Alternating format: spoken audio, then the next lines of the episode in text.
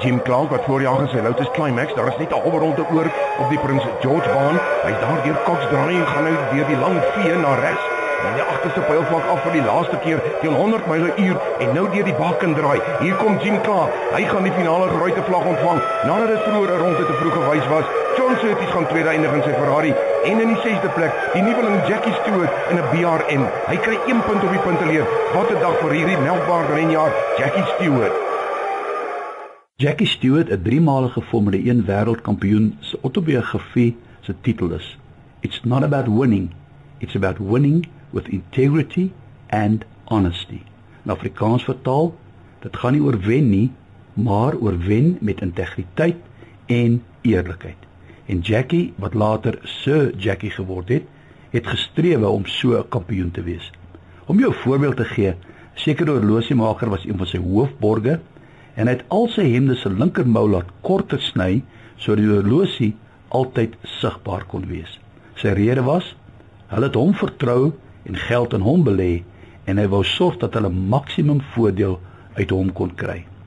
Ek dink jy sal met my saamstem dat vandag word wen al hoe belangriker al kos dit ook wat.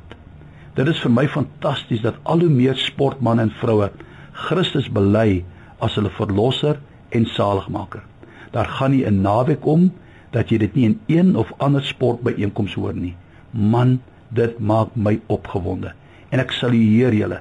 Dankie dat julle ambassadeurs vir Christus en sy koninkryk is. Ons as Christene wil ook wen. En omdat ons gekoppel is aan die grootste wenner van alle tye, Jesus Christus, weet ons ons gaan wen. Maar veral vir ons is dit belangrik om te wen met integriteit en eerlikheid.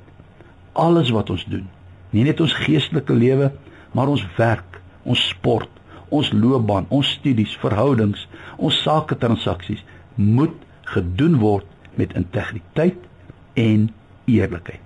As ons so wen of suksesvol is of deurbrake kry, sal die koninkryk van God maksimum voordeel uit jou en my kry.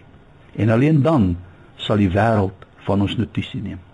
Soos gewoonlik in hierdie program Sport vir die siel, rig ek 'n uitdaging aan jou. En vandag wil ek jou uitdaag om alles wat jy doen met integriteit en eerlikheid te doen.